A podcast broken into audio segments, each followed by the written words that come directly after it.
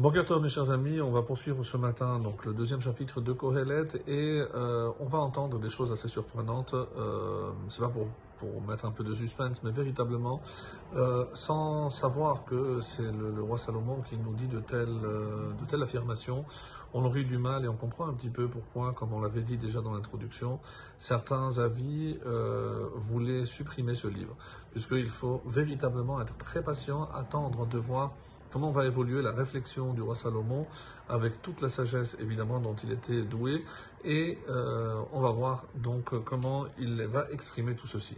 On est arrivé au verset 13, Yud Gimel, qui dit donc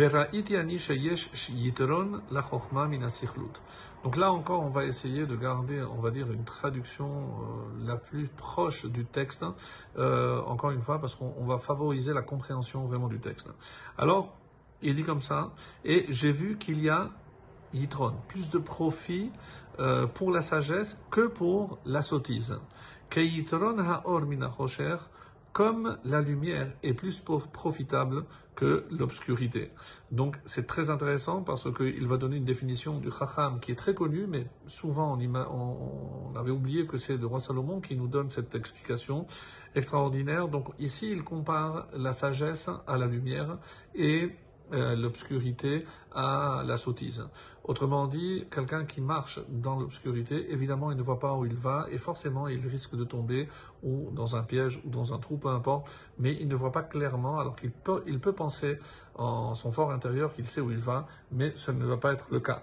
Alors, à quoi va euh, donc euh, à quoi va-t-on va distinguer le sage? C'est le verset 14. berosho.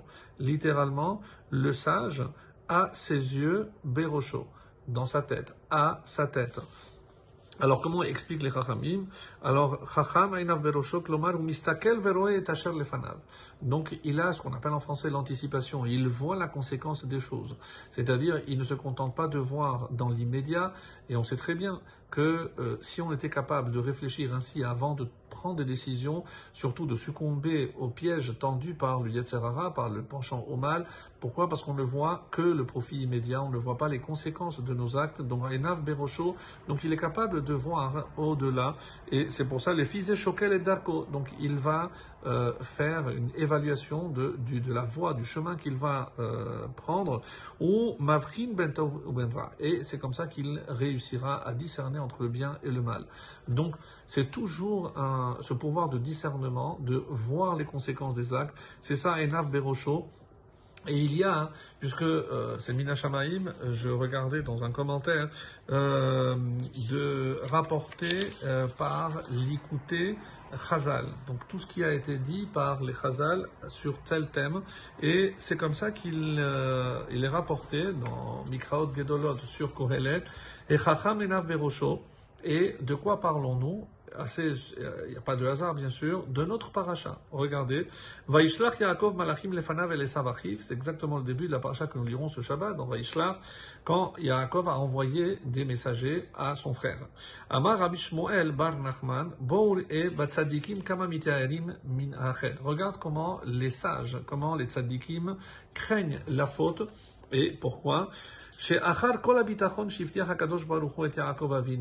après toute euh, la Hachem a rassuré il a, de toutes les façons en, disant au je vais te protéger là où tu iras, malgré toutes les promesses faites par Hachem, il avait quand même, il craignait Esav. Pourquoi? Il a pris des précautions d'envoyer des messagers, des malachim, est-ce que c'était des vrais anges, peu importe, on verra. Alors pourquoi il en avait peur? Ça fait 22 ans que je n'ai pas vu mon père. Je n'ai pas pu le servir. Alors peut-être que ça va me tenir compte comme une faute.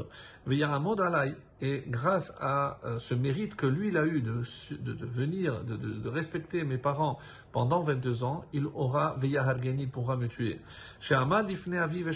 Il est resté au service de mon père. Et que ça veut dire Berosho? Berosho shel davar il est capable de voir aussi la tête, c'est-à-dire la genèse de quelque chose. Il voit par rapport à ce qui a précédé, donc pas ce qui va suivre, comme on a dit la première fois, mais par rapport à euh, ce qui précède, c'est-à-dire le début de quelque chose. Et c'est rapporté dans Psikta Zutrata sur Bereshit, donc Minashamaim, donc une façon de faire le lien entre euh, que nous étudions et la paracha que nous lirons ce Shabbat et que nous commenterons, si Dieu veut, ce soir. Donc je rajoute encore un verset, on, termine le 14, Ve'akesil bachosher holech, et comme on l'a dit, l'insensé marche dans l'obscurité.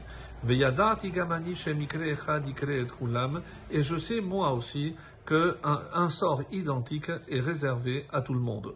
Alors de quel sort il s'agit, comme on le verra par la suite des, versets, c'est évidemment la mort. La mort euh, est la même, identique. Donc si la conséquence est la même, c'est qu'on va tous mourir, si euh, il doit y avoir une différence par rapport à tous les choix que j'ai faits dans ma vie, donc il est clair que euh, ça me donne à réfléchir sur tous les choix, comment choisir pendant que je suis encore ici-bas